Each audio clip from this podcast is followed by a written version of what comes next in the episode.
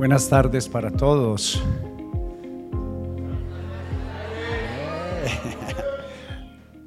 La iglesia aburrida entonces eh, se equivocó de lugar. Este es un lugar donde buscamos tener intencionalidad de tener buenas relaciones y donde realmente no solamente es un lugar al que venir, sino una familia a la que pertenecemos. Siempre tenemos esto por mencionar.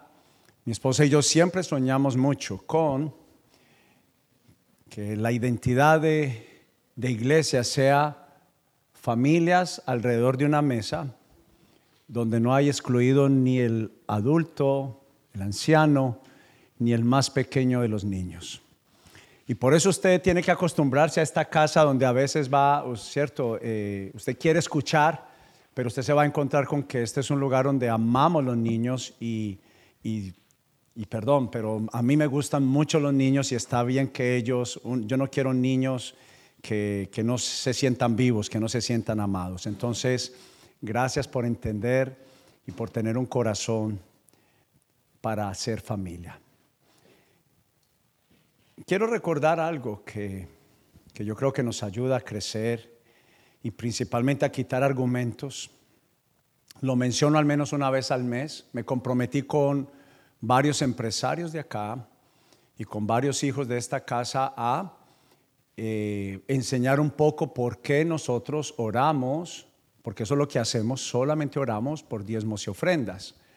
Pero me gusta mencionar, y los que ya están acá, yo pastor, otra vez, sí, hijos, hasta que las personas entiendan que es parte natural del creyente el diezmar y ofrendar. ¿Y qué es lo que digo? Que yo no trabajo, eh, digamos, devengando para la iglesia, al contrario, soy empresario Vengo a gerenciar dos empresas muy reconocidas aquí comercialmente hablando de alimentos y hace más o menos dos meses empecé, em, emprendí un proyecto eh, de familia, de todo lo que he adquirido en conocimiento de 14 años que llevo aquí en los Estados Unidos.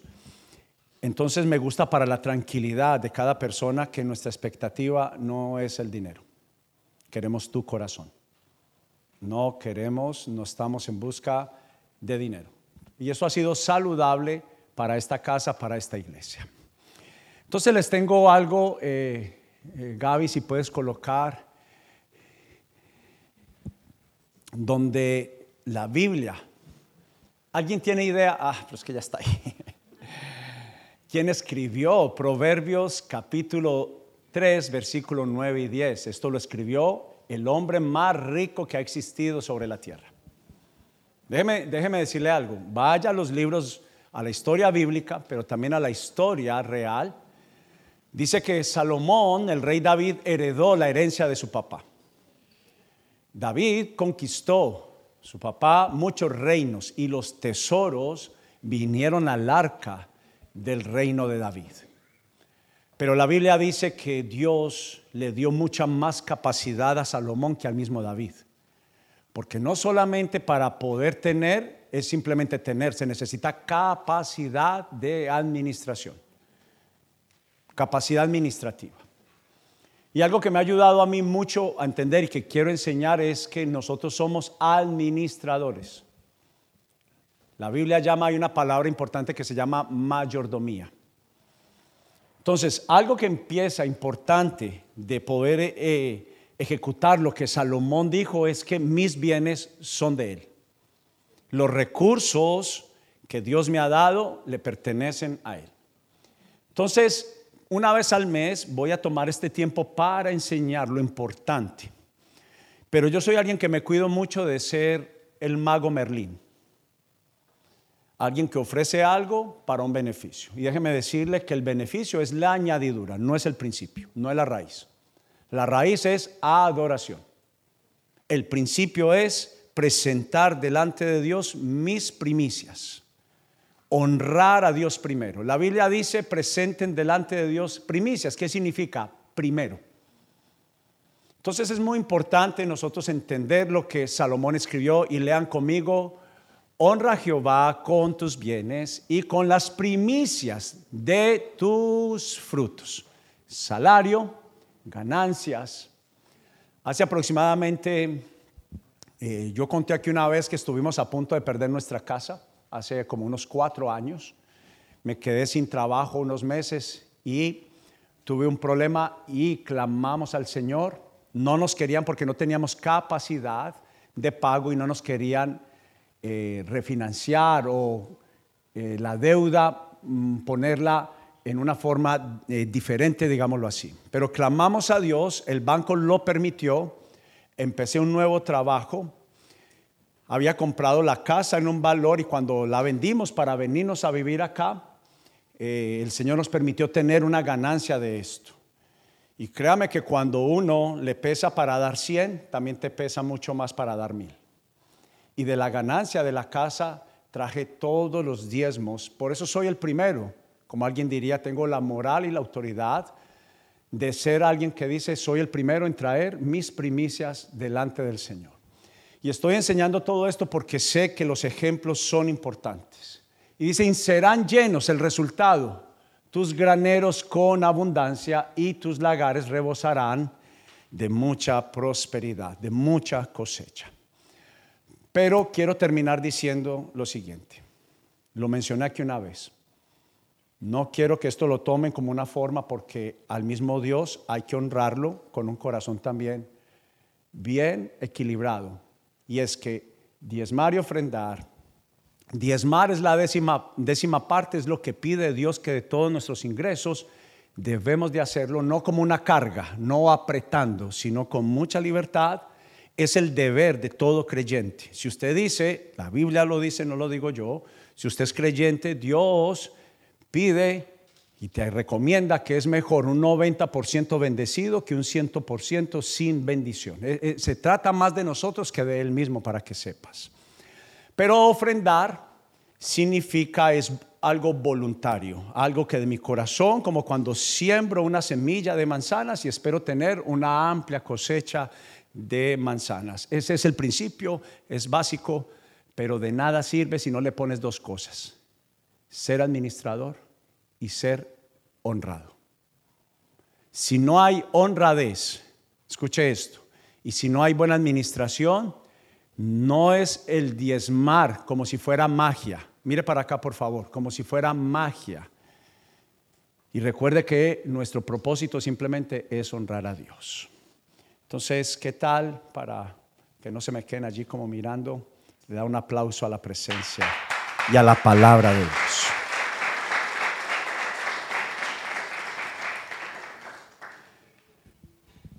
Conociendo a Dios por medio del Espíritu Santo es el mensaje, el título del mensaje de hoy. Saque para escribir. Recomiendo siempre escribir. Conociendo a Dios por medio del Espíritu Santo.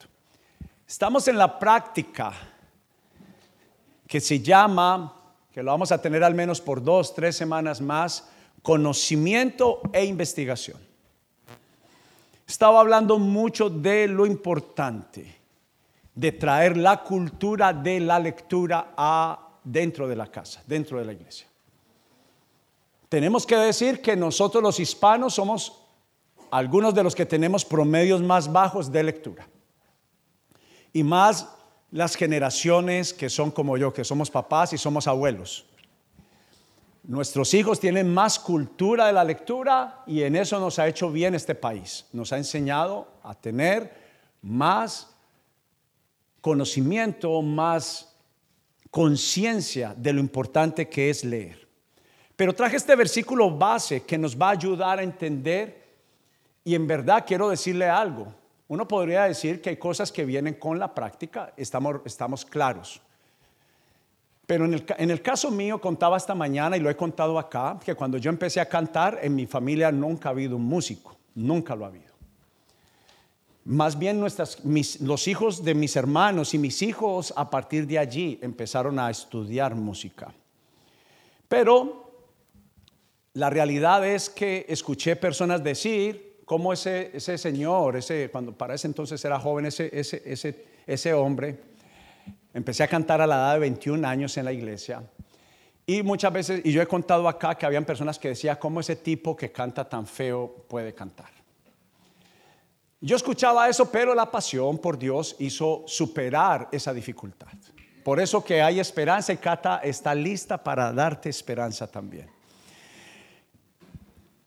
Pero recuerdo que alguien me recomendó, sin tener ninguna, ninguna, ninguna capacidad en mi oído, alguien me recomendó Isaías 11.2. Y esto me ha servido a mí lo que pasó con el proceso del llamado que Dios me dio, porque Dios me llamó para cantar, Dios me llamó más que cantar para adorar. Me apasiona, yo no hago un show, no lo hago para usted, lo hago para el honor y la gloria de mi Señor Jesucristo. Pero mira lo que dice Isaías 11.2, dice, y reposará, hablando de la capacidad mayor, que fue lo que me ocurrió, y a partir de allí yo empecé un camino. Y dice, sobre, el, sobre él el espíritu de Jehová, espíritu de sabiduría y de inteligencia, espíritu de consejo y de poder, espíritu de conocimiento y de temor de Jehová. Isaías 11.2. Mire para acá para poderle introducir a este mensaje. Cuando conozco esto a través del llamado que Dios me iba a dar antes de saber que iba a ser pastor, Empecé a dar primeros pasos, pero vine porque la Biblia se vive, la Biblia es una librería que te da la capacidad y el conocimiento para ampliar la salud emocional, la salud mental, y muchas veces nosotros peleamos más que todo con incapacidades. Y la realidad es que tenía una incapacidad de cantar. Al día de hoy me cuesta mucho vicios que adquirí cantando por no aprender la técnica vocal. Me cuesta mucho todavía respirar, me cuesta mucho todavía escuchar notas, me, me, cuesta mucho, pero algo puedo estar seguro, que la práctica de no solamente escuchar la palabra de Dios los domingos, sino de vivirla diariamente me llevó a una capacidad mayor. Y tiene todo que ver con el ejemplo del canto, porque se lo digo, es el diario vivir. Hoy en día siento que tengo una capacidad mayor para los negocios. Tengo una capacidad mayor para entender y aconsejar. Tengo una capacidad mayor para poder guiar a personas. Tengo una capacidad mayor para, inclusive para las ventas. Tengo una capacidad mejor para comprender. Y todo esto se lo debo a que traje conciencia a mi vida que necesitaba conocer y estudiar al Espíritu Santo. Me, es un reto este mes poder traer esta cultura porque pudieran tenerse muchas lecturas, muchas formas de verse esto que estamos enseñando sobre el Espíritu Santo. Por ejemplo, número uno, que es una iglesia que solo habla del Espíritu Santo y no es así. Somos una iglesia trinitaria, Padre, Hijo y Espíritu Santo. Dos, que hay gente que se ha excedido con el Espíritu Santo. Entonces pasa de lo de Dios a lo del hombre. Y yo tengo temor por Dios. Yo no quiero sobreabundar en algo que Dios no sobreabunda, sino al contrario. Podamos conocer al Espíritu Santo tan naturalmente que lo hagamos parte vital de nuestra vida, pero en la simpleza. Yo vengo de una iglesia que me enseñó, de una iglesia que cree en el mover del Espíritu Santo, hablando de los milagros, de las señales, de los prodigios, de lo que a nosotros nos parece que es locura. Pero yo he venido mencionando en esta serie todo, toda teoría tiene que ser validada. Si tú dices no creer, tú tienes que presentar por qué no. Si tú dices creer, también tienes que presentar con claridad la validación de lo que crees y conoces. Porque mucha gente también toma la decisión de no crecer porque nosotros mismos nos hemos sentido limitados a dar un paso más allá en el conocimiento, entendiendo que es bajo lo que nosotros podemos saber o entender. Y lo que la Biblia me dice es que antes de Jesús salir a hacer lo que él tenía que hacer, se preparó, conoció, fue más profundo, se puso más de acuerdo, hizo todo con la ayuda del Espíritu Santo. Él no comenzó a hacer nada, absolutamente nada, sin el Espíritu Santo. Es una imprudencia, he llamado yo, no conocer al Espíritu Santo. Y no te estoy hablando de algo religioso, perdón, en ninguna forma. Tú vas a conocer de mí que en esta misma forma de que me pongo unos blue jeans rotos, lo hago también pensando en que la teoría humana tiene que ir más en evolución como tal Jesús lo hizo en su tiempo. Y Jesús lo que vino precisamente fue a revolucionar la mente religiosa de los creyentes de ese tiempo. Pero ¿dónde se quedó la iglesia? Solamente en la espuma. Y no profundizó. Por eso es que cuando vienen los grandes vientos, se soplan, nosotros no somos sostenibles. Por eso es que nuestras emociones muchas veces no entendemos qué es lo que está pasando dentro de nosotros. Sufrimos cuando vienen las tempestades, cuando vienen los de repente. ¿Y sabe por qué? Porque no fuimos la palmera, fuimos ese árbol sembrado, pesado, lleno de información, pero de poca profundidad. ¿Qué tiene la palmera? Que aunque soplan los grandes vientos, usted sabe que ella parece doblarse, pero vuelve y se levanta. Esa debe de ser nuestra fe, pero es sostenible solamente cuando conocemos la sabiduría, la inteligencia, el consejo y poder que da el Espíritu Santo, conocimiento. Ya no es posible sostener una fe sin conocer. Bien, vimos lo que Jesús habló sobre la parábola de la semilla. ¿Qué es lo que ha pasado? Los tres primeros terrenos son superficiales. ¿Qué, qué especial?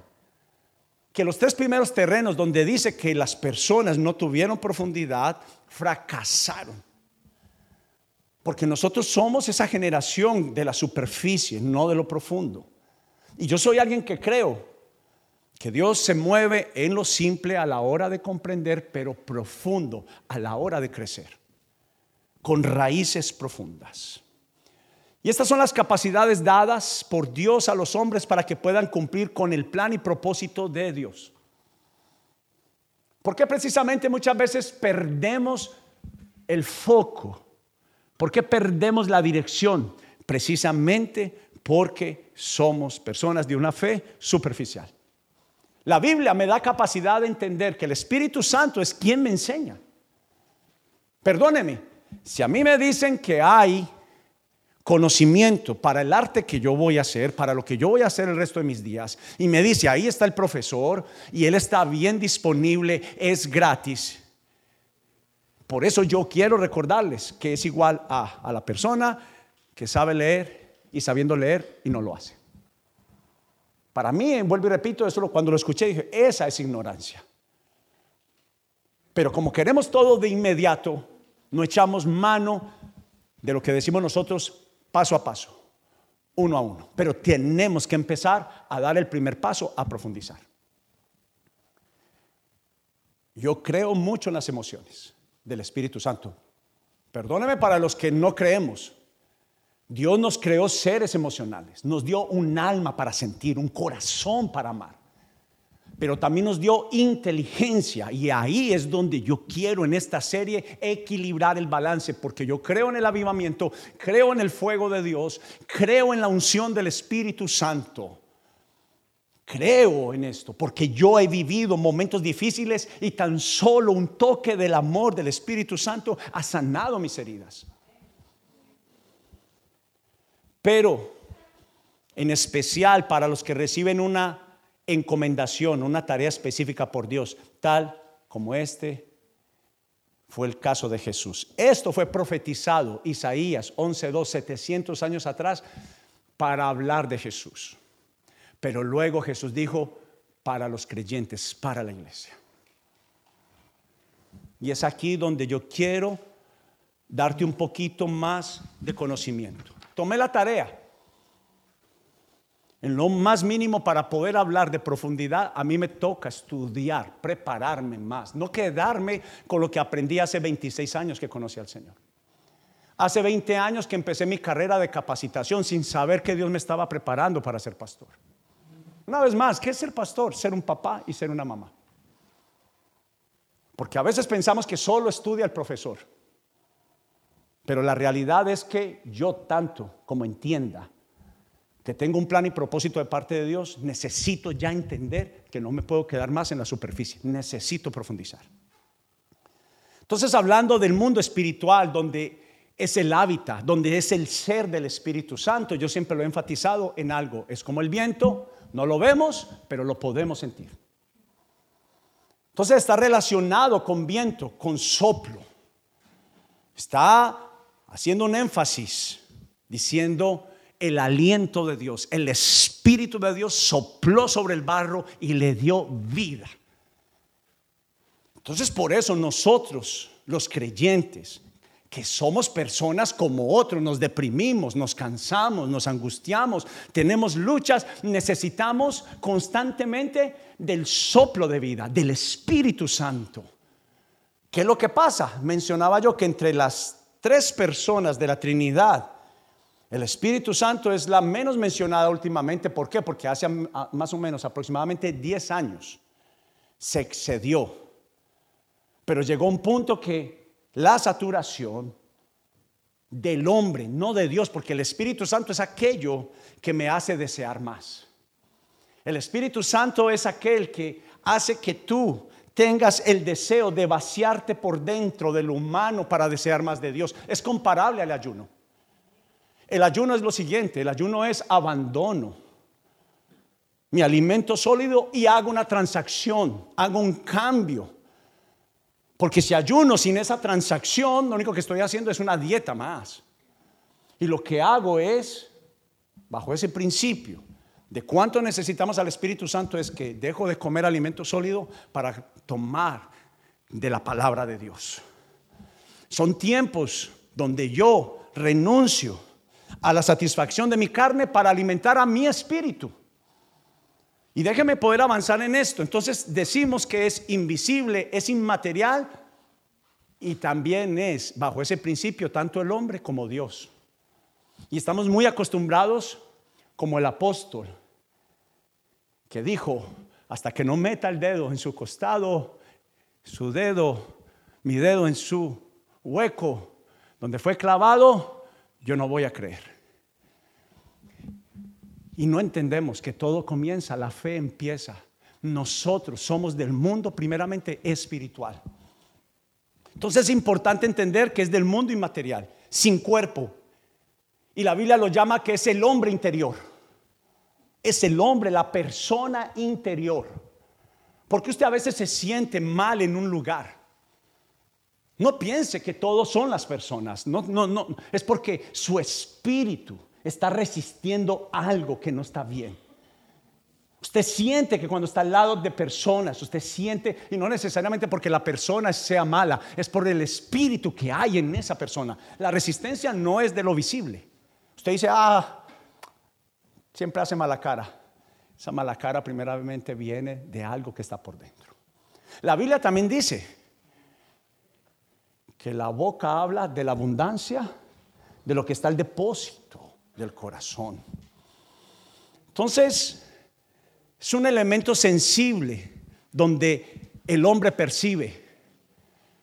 Por ejemplo, ¿quién ocupó ese lugar? No fue Dios, no fue la iglesia. ¿Quién la copió?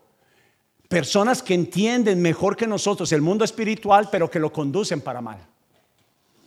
Si me hago entender, por eso en nuestra cultura nos enseñaron a buscar el mundo espiritual pero con una conducción dañina, pensando que eso era lo que nosotros necesitábamos hacer. Por eso llegamos a lugares de espiritismo y nos dan una fachada, una muestra de espiritual y de Dios. Pero la Biblia dice que lo que hay en lo profundo de eso es muerte y maldad. Aló. Una vez más, al cajero no se capacita con lo falso al cajero se capacita con lo verdadero. Entre más conocemos al Espíritu Santo, más entendemos lo que viene y no viene de Dios. Debemos de ser generosos, pero debemos de preguntarle al Espíritu Santo si es la voluntad de Dios, si esa generosidad viene de Él o no hacer esa compra del carro del año que queremos hacer, tenemos que preguntarle al Espíritu Santo que sabe más que nosotros, porque muchas veces la carne te jala. ¿Y qué es la carne muchas veces? Para mostrarte que eres grande y te compras la camioneta del año. Pero pasaste de una bendición a una maldición. Porque el corazón del hombre se equivoca. La Biblia dice que es perverso. Ay, no se enoje conmigo. Tu corazón y mi corazón habita perversidad. Por eso yo entiendo que la capacidad del Espíritu Santo me da la virtud de tener con claridad lo que necesito, porque entre la carne y el espíritu lo que es más sensible es el espíritu, no es la carne. Y el espíritu es el que te dice no lo hagas, no es ese diablito y ese angelito que muestra las caricaturas de Hollywood o de, ¿cómo se llame? Warner Brothers. Es la batalla entre lo que es de Dios y entre lo que no es de Dios. Un negocio, una decisión, una palabra, una relación. Es importante entender esto. Entonces, tengo que decir que eso lo que tú sientes es percepción y los que entienden el mundo espiritual, al Espíritu de Dios le dan autorización, le permiten venir a su vida, tenemos que decir que van a ser más sensibles a la voz del Señor. Y por último, en esta parte, tengo que recordarles algo. Dios es Trinidad, Padre, Hijo y Espíritu Santo. Él no se ha equivocado en el diseño. Nosotros también somos tripartitos. Eh, eh, él no, eh, él no cambia, no varía. Y mire lo que somos. Somos espíritu, tenemos un alma y vivimos en un cuerpo. Aló, escriba. A usted que se le quiere gratis, eso es un tesoro. Somos el yo soy. Yo soy hombre. Lo que soy, no lo que hago. Yo soy espíritu. Rey David dijo, mi embrión vieron tus ojos en el vientre de mi madre. Antes de que fuera formado, era. Ay, dije algo. Somos espíritu. Como usted tiene un ADN sanguíneo, antes de que vinieras al vientre de mamá, antes de que papá y mamá se amaran, Dios creó un ADN espiritual para ti. Y ese ADN se contaminó en el Edén. Por eso es que nosotros tenemos deseo por lo prohibido. ¿Aló? Ah, no. Levante la mano a los que les gustaría dejar de pecar. Ya cada vez son menos. Están pecando pillados, vea. Ahí está la cama. Esto yo lo hago desde que comenzó se Perdón, un jueguito ahí.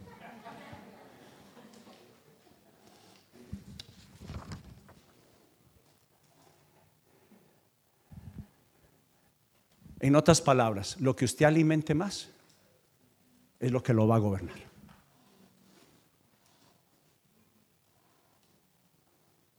No porque la carne, ese churrasco, le guste mucho, es lo mejor. Y llega un momento que hay que ordenarle a la carne que se pare, que se detenga. Porque entre usted más la alimenta, más hambre y deseo tiene de ello. Porque la realidad de esto es que si usted alimenta mucho la carne, usted va a engordarse. No es saludable. Por eso es que también personas espirituales dentro de la iglesia y sin la iglesia, usted parece que son personas espirituales, pero lo único que están haciendo es engordarse. Porque el Espíritu Santo, perdón, la fe sin el Espíritu Santo es solamente llenarse de algo que engorda y no es saludable. Mas cuando usted siente que está las palabras del Espíritu Santo, donde no quedan en la superficie, sino que van a la profundidad y hacen su proceso, usted siente que usted tiene salud, salud espiritual. Entonces en nuestra serie Hemos hablado mucho de conocer, reflexionar, analizar. Esta generación, otra vez más, quiero insistir, usted y yo ya no podemos crecer. Esta iglesia no va a crecer si tú no me ayudas a crecer en conocimiento. No en información. Información puede ser verdadera o puede ser falsa. Si tú y yo no profundizamos en el análisis. Estamos también en la generación que todo lo analiza. Estamos en la generación. Entonces la iglesia tiene que responder también con un conocimiento no basado en la información, no lo que otros dicen, en lo que yo me aseguro que es. ¿Me hago entender? Yo tengo que asegurarme en lo que digo, en lo que creo que es cierto, que es validado. Y habla también de procesar. Hemos hablado sobre la palabra meditar. Venga, déjeme hablar porque yo fui para ver si meditar era dejar la mente en blanco. Y eso no es meditar. Meditar al contrario es pasar al menos una frase, una palabra, una oración las veces que se necesite. Esto es meditar. Dale la vuelta a como cuando a usted lo llaman del banco y le dijeron pague y usted no tiene para pagar. ¿Cuántas veces se queda eso en la mente?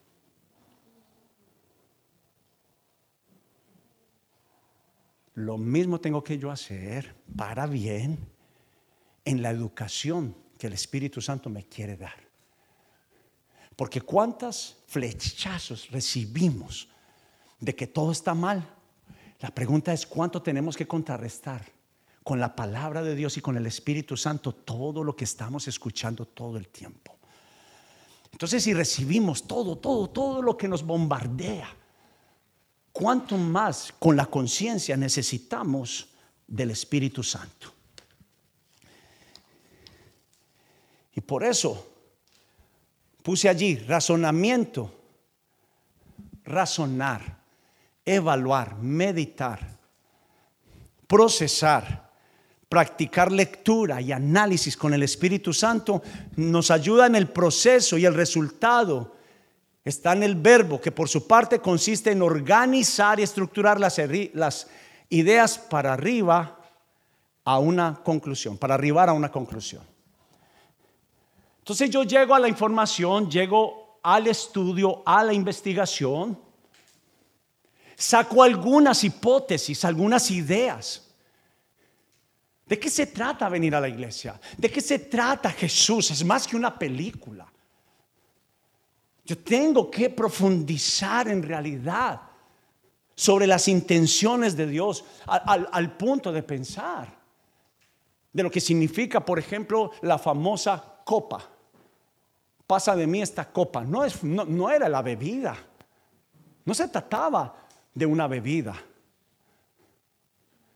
Se trataba del dolor más grande que un ser humano podía pasar y vivir.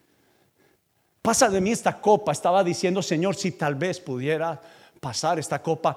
Y sabe algo, la mayoría pensamos que solamente fue el dolor físico. Pero sabe que iba a recaer sobre Jesús dolor espiritual, que sabe que era maldiciones, el pecado de la humanidad. Todo iba a reposar, todo el mundo dañino, porque la realidad es que hay un mundo de oscuridad y en maldad que están en los lugares invisibles. Por eso estamos hablando y empecé enseñando lo que es el mundo espiritual. ¿Quién ha educado mayormente nuestras vidas? ¿Quién está educando en las escuelas? ¿Quién nos ha educado a nosotros? ¿Qué influencia ha venido a nuestra vida? efectos que ni siquiera reconocemos que están hoy en día en nuestra vida. Actualmente nunca pensaste que tal vez eran por acciones que nuestros ancestros, nosotros mismos hemos tomado y hemos hecho parte de eso. El fracaso económico, tal vez no te has puesto a pensar del por qué tu abuelo, tu papá y tú mismo han tenido la misma situación financiera. Es hora de analizar, es hora de parar en nuestra fe en Jesús y analizar si mi estilo de vida, si mi vida está igual a cuando yo llegué a la iglesia. Porque la evaluación a mí me dice, lo que me muestra el examen, a mí me dice que no se trata en ese caso de Dios. Dios tiene toda la intención, pero Dios no puede avanzar si no comienzas con lo primero y no es en lo físico. las enfermedades emocionales, mentales. Muchas veces nuestros jóvenes están desde ya derrotados. ¿Saben por qué? Porque no los hemos educado y no porque no queramos, es porque nadie nos educó para capacitarlos y decirles que hay alguien interesado, que ha existido desde el principio, que mata niños, que mata jóvenes, mata sueños, mata esperanza, mata finanzas. Y la Biblia dice que la única forma de poder enfrentar esto porque otras personas quisieron echar demonios sin el Espíritu Santo. Y la Biblia dice que esas personas salieron lastimadas, pero personas iletradas como Pedro, jovencitos como Timoteo, eh, preadolescentes tal vez como pareciera que fuera la historia hablando de Esteban, eran llenos del Espíritu Santo y vencían grandes demonios, grandes oposiciones como la de Roma. Por eso en Casa Evidencias estamos soñando con una generación de niños, adolescentes, porque en esta casa confiamos en lo que dijo Joel 2.28. No, no hablo de la espuma, porque la espuma fue que vino como un viento recio y eso llama mucho la atención. Dios quiere que pase, Dios quiere que suceda, pero no es sostenible en el tiempo. ¿Qué fue lo que le quedó a la iglesia en ese tiempo? Le quedó al Espíritu Santo para ser instruidos para ser consolados, para ser sanados emocionalmente. Y eso es lo que Dios quiere hacer con nosotros para conocer al Espíritu Santo, conocer a Dios por medio del Espíritu Santo. Espíritu Santo es el conocimiento de Dios. Escriba. Espíritu Santo es el conocimiento de Dios. Él es el mismo conocimiento. Perdóneme, ¿por qué ir a otras partes y tengo la fuente a la mano? ¿Por qué siempre consultamos a nuestra mente y a nuestro corazón y no a Dios? ¿Por qué si consultamos, consultamos a personas que no necesariamente, intencionalmente, son las que necesitamos que nos aconsejen? Es lo que yo digo, Dios utiliza la ciencia, mire para acá, Dios utiliza la ciencia, Dios utiliza a los médicos. Pero ¿por qué echamos primero mano, echamos garra del psicólogo? Porque primero nos llamamos a Dios. ¿Por qué? Porque no lo hemos conocido en la profundidad de que Él es el médico de médicos. Jóvenes y jovencitas que están acá, futuro, desde ya. Es como cuando yo llego a vender café en las empresas que he trabajado casi la respuesta del comprador es no gracias, tengo 100 marcas de café y estoy saturado. Uno de los mercados más difíciles de accesar hoy en día es el café. Resulta que ahora todo el mundo hace café. Usted abre una lavandería, este café lava mejor. Hay gente que tiene capacidad de vender.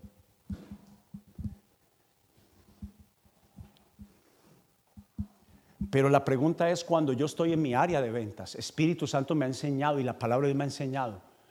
La pregunta es, entendiendo que lucho contra incapacidades, jóvenes, jovencitas que están acá, que van para la universidad, que, dejaron de soñar, porque desde ya pensamos que la competencia ya nos ganó sin haber empezado. Yo les tengo una buena noticia. Espíritu Santo me ha puesto en las ligas de gente que ha estudiado mucho más que yo, que sabe más que yo, que sabe el idioma mejor que yo, y ahí estoy en medio de eso. ¿Sabe cómo se llama? Darle lugar a conocer Espíritu Santo. Y no es como magia.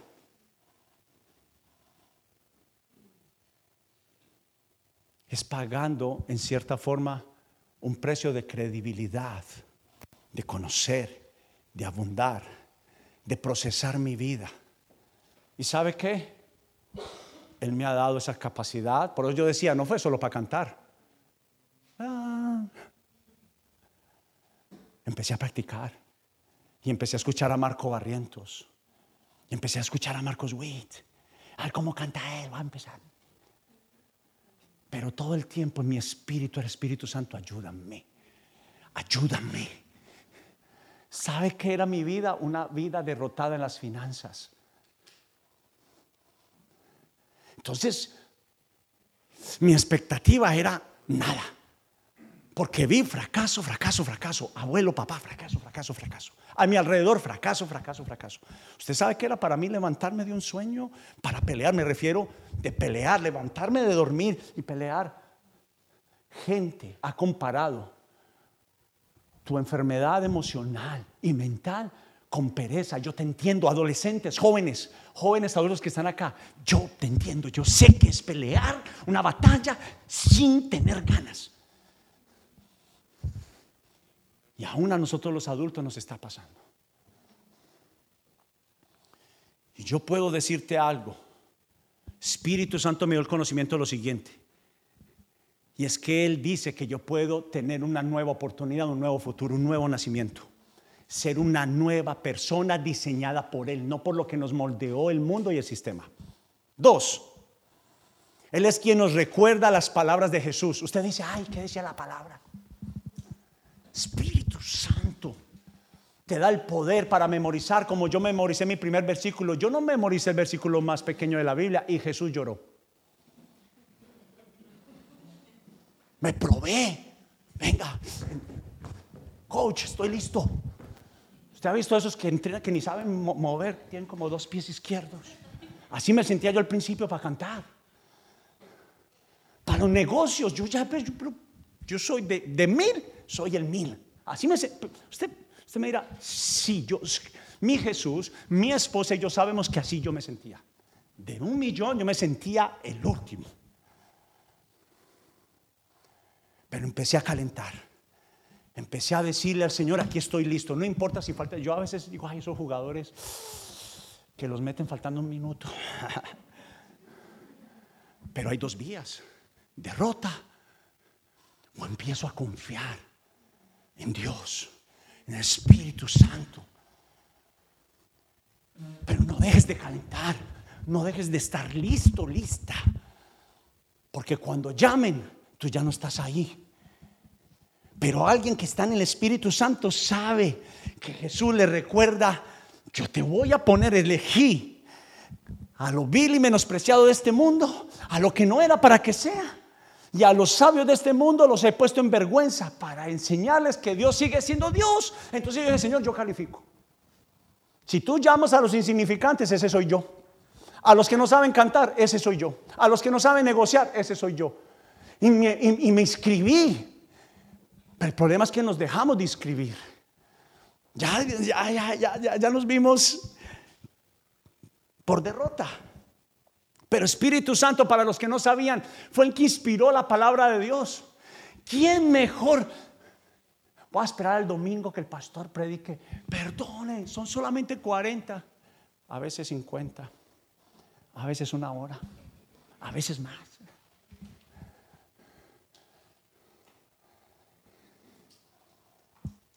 Pero, ¿qué mejor que ir a la fuente?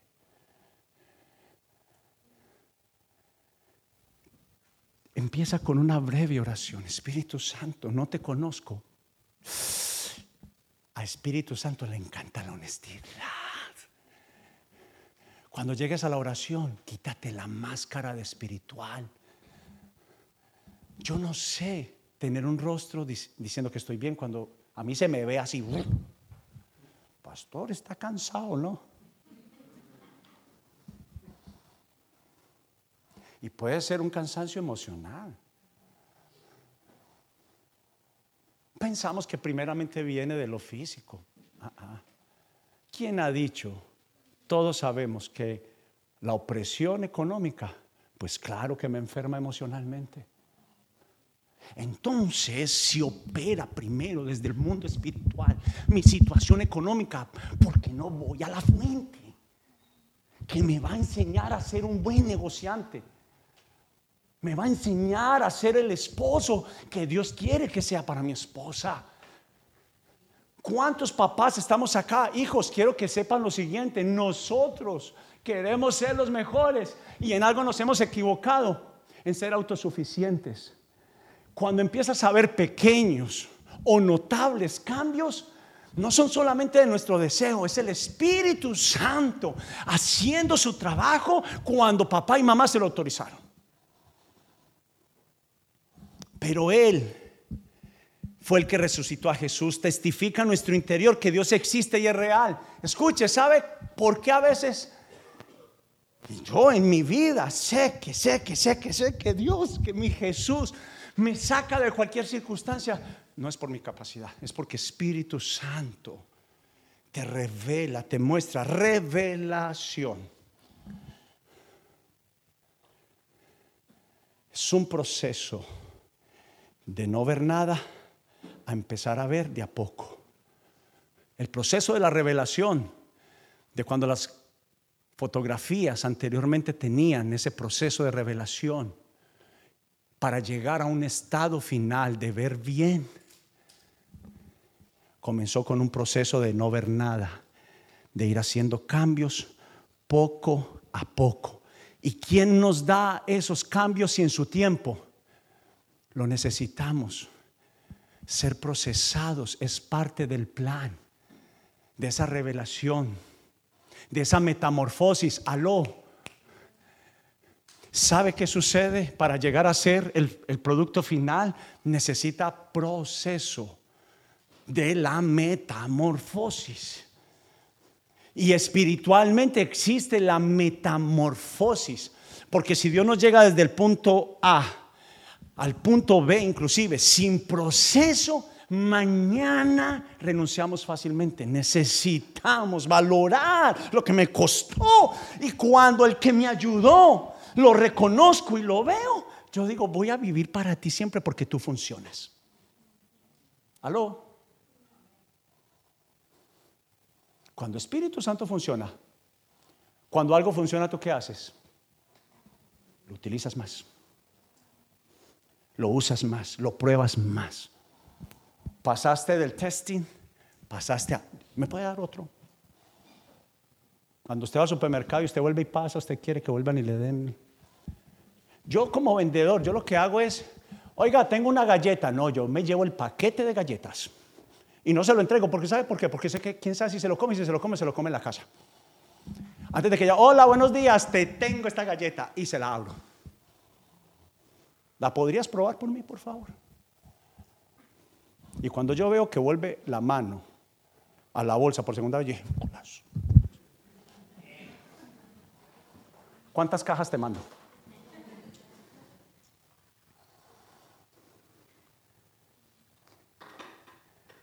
A me tocó abrir paquetes de galletas para ser el vendedor que hoy en día yo soy. Hice cositas, pero me las dio él. Se, se, tiene que probar el producto. Alguien viene y te vende. Hay compradores testarudos y necios. Pero amigo, probalo pues. Y yo voy y me traigo la cafetera si es necesario y mi esposa va y la busca, pero yo ya la monté en el carro para darle a probar mi café. La pregunta es, ¿por qué él me debería de comprar café? La pregunta es, ¿por qué el Espíritu Santo debería de ser quien lidere tu vida? Pregunta. ¿Por qué el Señor tendría que darte el puesto, las finanzas que estás buscando, la sanidad familiar que estás buscando? La motivación es importante para qué quieres el trabajo que quieres y la oportunidad que quieres. Porque estás aquí. ¿Por qué estás acá? ¿Qué es lo que te trae acá? Esto tiene que ser pasado por Espíritu Santo. Y vamos a tener esta enseñanza en dos partes. Pero quiero recordarte, Él fue el que escribió la palabra de Dios. Él nos permite vivir y experimentar por ejemplo, cuando escuchamos, vénganos tu reino, ¿qué es lo que primero pensamos? Dice de venir, pero nosotros, ¿cuál es nuestro pensamiento físico? No es que Él venga, es que nosotros vamos. Ay, tengo que morir para que venga el reino. A ir al cielo es esperar a morir. Ay, le tengo una teoría para que la investigue.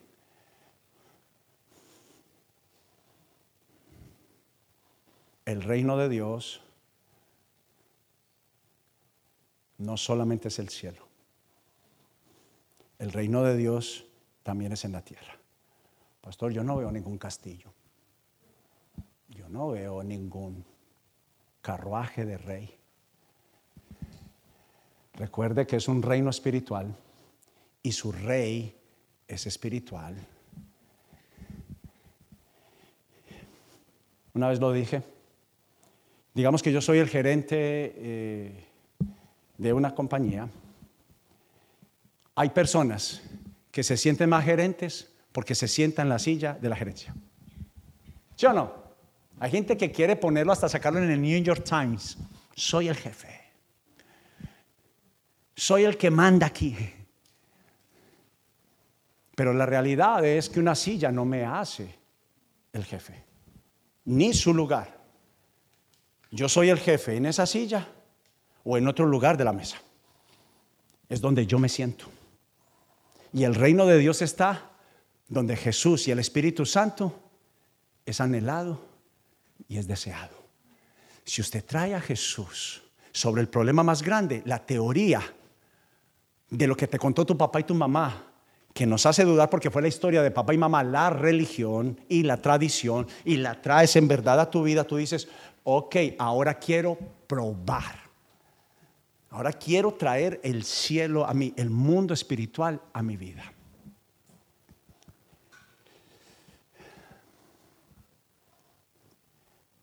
Quiero cerrar con la lectura de la Biblia. Gaby, vamos a hacerlo.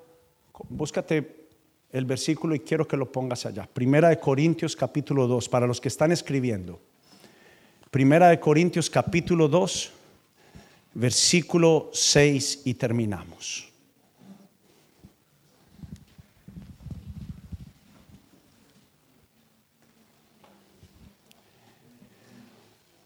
Primera de Corintios capítulo 2, versículo 6.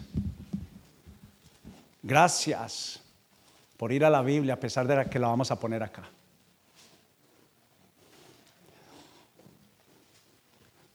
Primera de Corintios capítulo 2 versículo 6.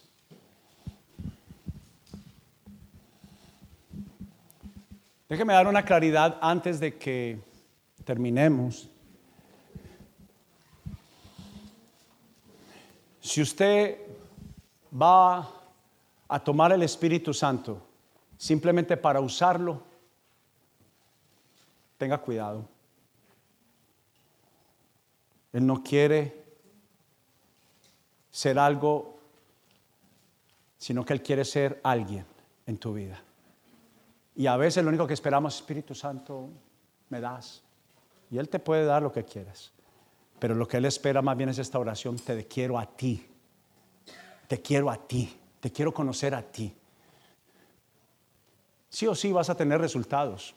Los vas a tener.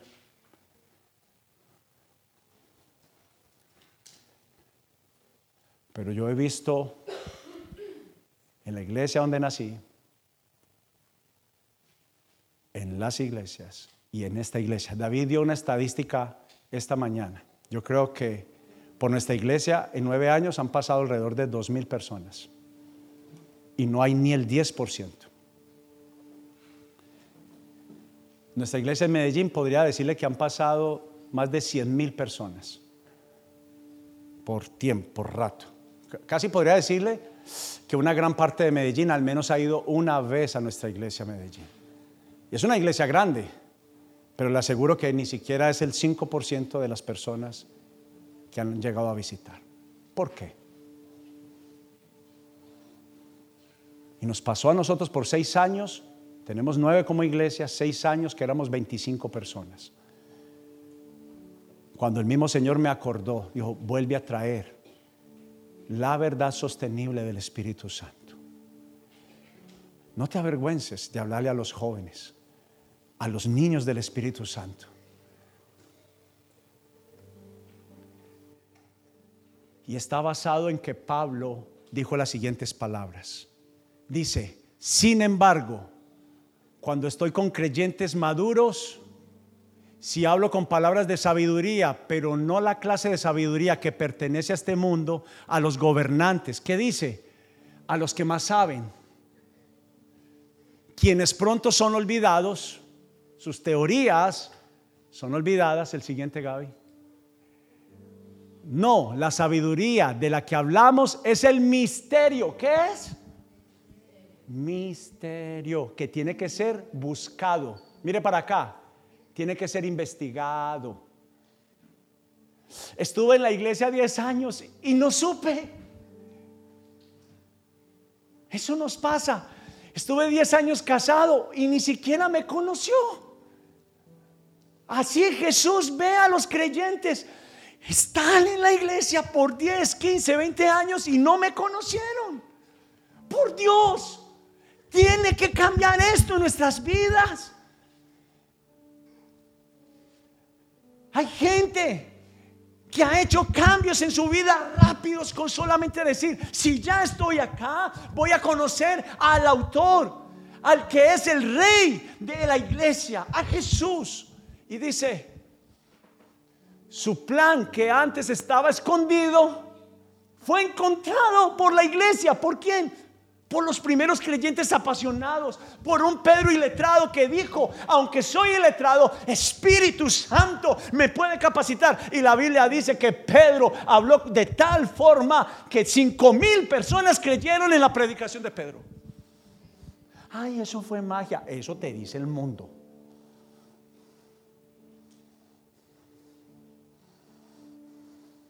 Aunque Él lo hizo para nuestra gloria final, aún antes que comenzara el mundo. Desde el principio, ¿qué dice la Biblia?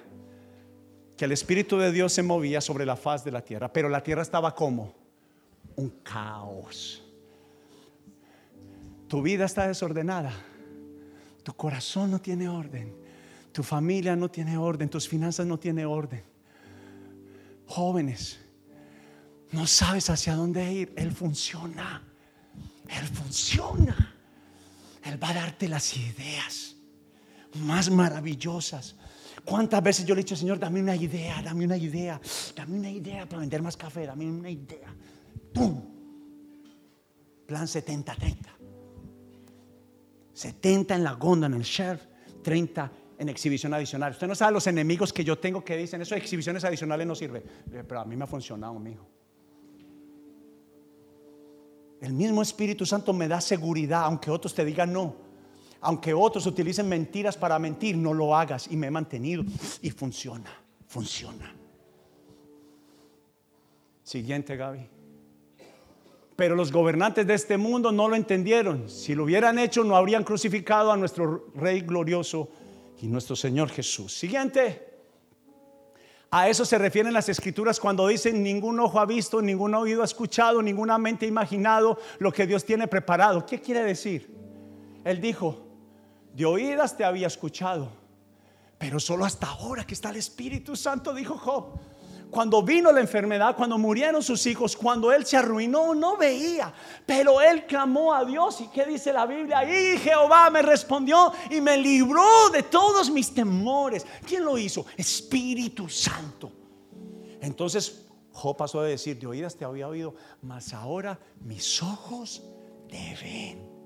Ahora entiendo por qué pasé por ese proceso. Ahora entiendo por qué ese dolor. Ahora entiendo por qué no me salían bien las cosas. Ahora entiendo por qué estoy así como, como que no tengo ganas de Dios, no tengo ganas de levantar las manos, no tengo ganas de orar. ¿Sabes por qué? Porque hay un mundo invisible que te quiere vencer y te quiere derrotar.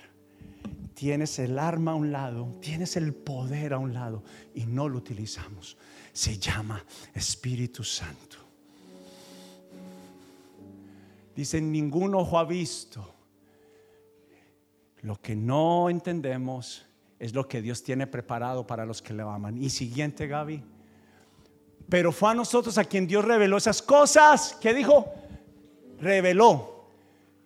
Pero el reveló ahí habla como el punto final. Pero esa crisis, ese problema que pasaste, ese daño que te hicieron, fue el proceso doloroso de revelación pero que cuando llegue a su estado final va a permanecer el mismo y va a crecer. Va a crecer. Va a crecer. La oliva, la unción del Espíritu Santo es machacada una y otra vez, una y otra vez. Es machacado el orgullo, es machacado nuestro corazón. Pero la Biblia dice a un contrito corazón, Dios no lo desprecia porque será lo que Dios utilice. El aceite que sale de allí, que fue lleno de dolor, ese será el que Dios utilizará. Pero fue a nosotros quien Dios reveló esas cosas por medio de su espíritu, pues su espíritu investiga todo a fondo. Es el tiempo que le digas Espíritu Santo, no por afuera, no por los laditos mientras que voy a la iglesia. Le dices, escúlcame, revísame, méteme a tu cámara y dime si hay algo que estoy haciendo que no está correcto, lo cual no puedes apoyar y respaldar. Dímelo porque sé que eso es. Hijos, hijas, cuando algo no funciona, Él no va a aprobar algo corrupto. Él no va a aprobar algo que está mal. Él solo aprobará lo que proviene de Él, de su voluntad. Él diciéndote a la derecha y tú para la izquierda. Y Espíritu Santo es el que me enseña a mí. Escúchalo. Él me aconseja, escúchalo. Haz caso, obedece. ¿Usted ha visto ese tío que a veces llega ahí, el tío bacano?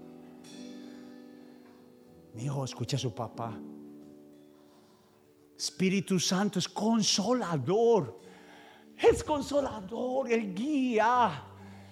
Él sabe lo que necesitamos. Él dice, pues su espíritu investiga todo a fondo y nos muestra los secretos profundos de Dios. ¿Quién mejor que el Espíritu Santo para yo no hablar de la teoría sin haberla vivido, sin conocerla? ¿Creo en Dios? Sí, creo. ¿Lo conoces? ¿Cómo piensa? ¿Cómo habla? ¿Qué Él hace? ¿Cómo Él siente? ¿Qué aprueba y qué no aprueba Dios? ¿Quién dijo que Dios está obligado a responder todas las oraciones? Mentiras. Espíritu Santo me enseñó, Alex, no va a apoyar una mentira. Hijo, esa no es la voluntad de Dios. Él no va a aprobar algo que no está guiado, respaldado por su voluntad. Siguiente, Gaby.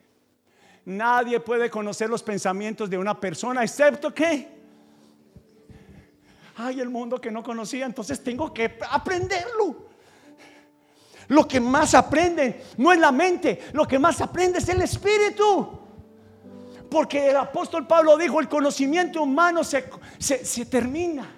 Mas cuando alguien es enseñado, es entrenado en su espíritu, esa enseñanza esa práctica no se va a ir de su vida. Aunque se muevan los montes, aunque soplen los grandes vientos, lo del corazón se olvida, lo de la mente se olvida, mas lo del espíritu se queda y permanece aún en tiempos difíciles. No estoy gritando, estoy peleando una batalla por usted. Nadie puede conocer los pensamientos de una persona excepto el, el propio espíritu de esa persona y nadie puede conocer los pensamientos de Dios excepto quién? Si la respuesta está en hacer la voluntad de Dios, ¿quién mejor conoce la voluntad de Dios? Se lo presento y me gustaría que le diera un aplauso al Espíritu hermoso